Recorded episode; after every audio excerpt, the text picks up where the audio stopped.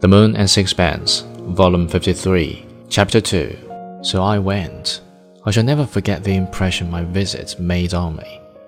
I live on an atoll, a low island. It is a strip of land surrounding a lagoon, and its beauty is the beauty of the sea and sky and the varied color of the lagoon and the grace of the coconut trees. But the place where Strickland lived had the beauty of the Garden of Eden.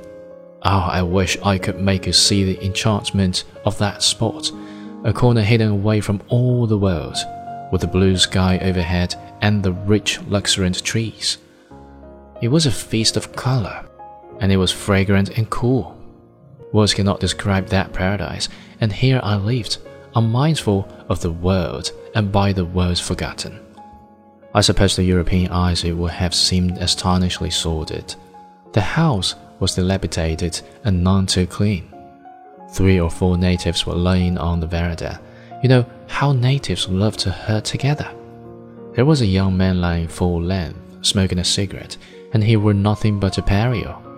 The pareo is a long stripe of trade cotton, red or blue, stamped with a white pattern. It is worn round the waist and hands to the knees. A girl of fifteen, perhaps, was plaiting pandanus leaf to make a hat, and an old woman was sitting on her haunches smoking a pipe. Then I saw Ata. She was suckling a newborn child, and another child, stark naked, was playing at her feet.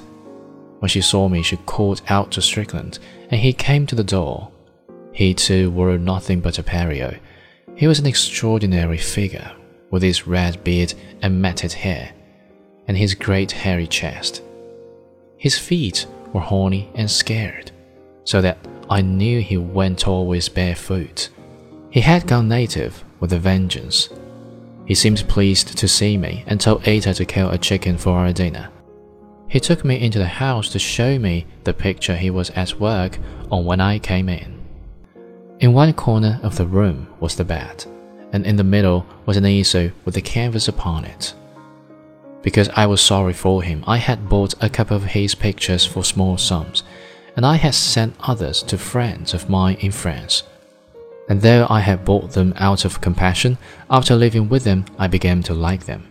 Indeed, I found a strange beauty in them Everyone thought I was mad, but it turns out that I was right. I was his first admirer in the islands.